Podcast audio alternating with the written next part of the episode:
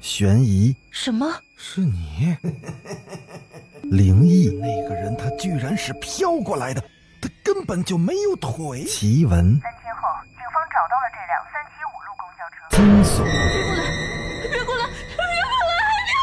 别过来！欢迎收听《九黎怪谈》。Hello，各位听友，大家晚上好，欢迎继续收听《九黎怪谈》。咱们今天继续来讲《别想逃》第八集。慕白低着头踢着脚下的小石子，他越想越不对劲，他越想越觉得蹊跷。哎，这一天终于来了。穆富贵在他临走时说的这句话，一直在他脑海里回荡。穆富贵的身上也有个谜团，他甚至敢肯定，在穆富贵的心底，一定埋藏着某种不可告人的秘密。这个秘密很有可能就跟最近所发生的一系列的恐怖事件有着某种关联。差不多快到公路旁的车站了，慕白踌躇不前，他隐隐的有一种预感，今晚极有可能会有事情发生。他稍微的犹豫了一会儿，便掉头回去。他折回到了燕展村，却没有去惊动穆富贵，而是找了个地方躲了起来。天黑之后，慕白悄悄的来到了穆富贵的家，在他家门口附近的一堆杂草丛中隐蔽了起来。燕展村的村北住户稀少。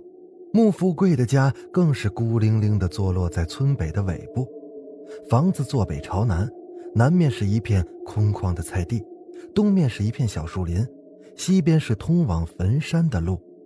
距燕展村北面不远是一片大荒山，这座荒山自古以来就是附近农村埋葬死人的坟场。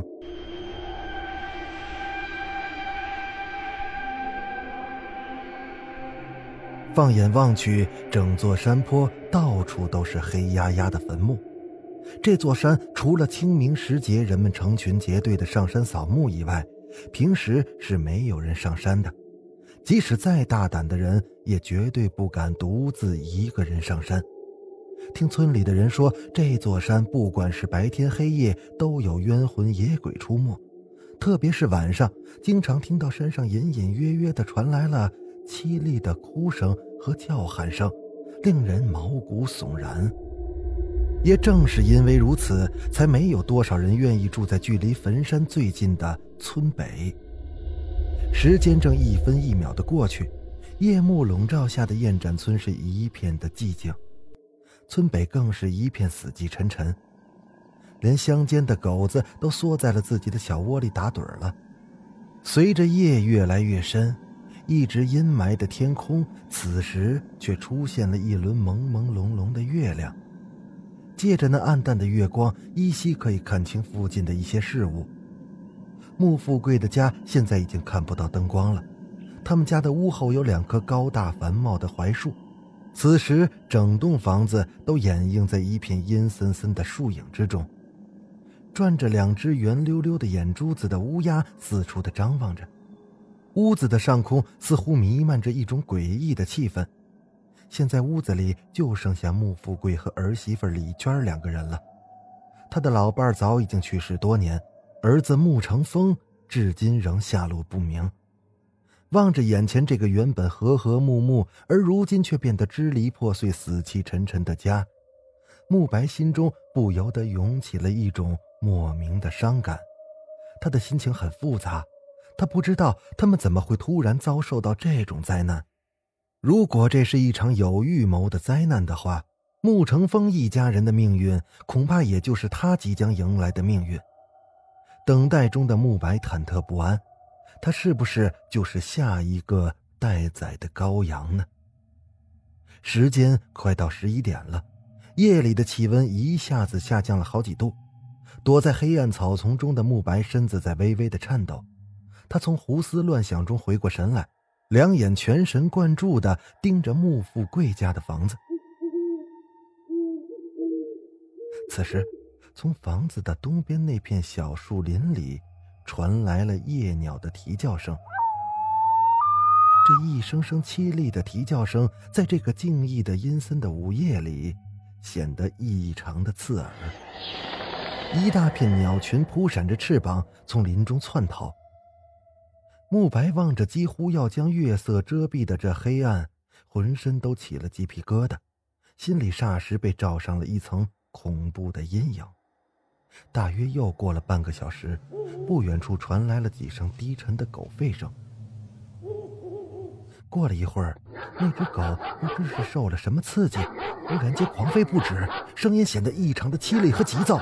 那拴狗的铁链被牵动着的挣扎声直刺入他的耳膜，慕白的头皮一麻。他清楚那一刻马上就要来了。他的右手紧紧地握住早已经准备好的一根拳头大的木棍，神色不安地向四周巡视。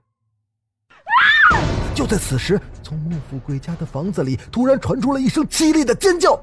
是穆成风妻子李娟的呼叫声，慕白的心里一个激灵，猛地跳了起来，一时间还有些踉跄，但他顾不上有些僵硬的腿脚，径直的向穆富贵家奔去。然而大门却被牢牢的反锁住了。丽娟的呼救声是越来越凄厉，似乎遇到了什么极其恐怖的东西。慕白心急如焚，用尽全力去撞门。这铁门是异常的牢固，他整个人都被反弹了出去。他大声的喊穆富贵，但是却没有听到任何的回应。他连忙转到院子的东面，瞥到墙脚下有一堆石头，他手脚麻利的把石头堆起来，踩到叠起来的石头上面，堪堪的爬过了墙院。呼救声间歇着从二楼穆成风的房间里传来，但是明显的已经弱了许多。那一声声凄惨悲凉的声音，充满了垂死前的绝望。楼上一片黑乎乎的，慕白意识到李娟可能生命垂危，他来不及多想，迅速的跑到二楼。他发现穆成风房间的门并没有反锁，而是半掩着。他一脚踹开了房门，摸到了墙上的开关。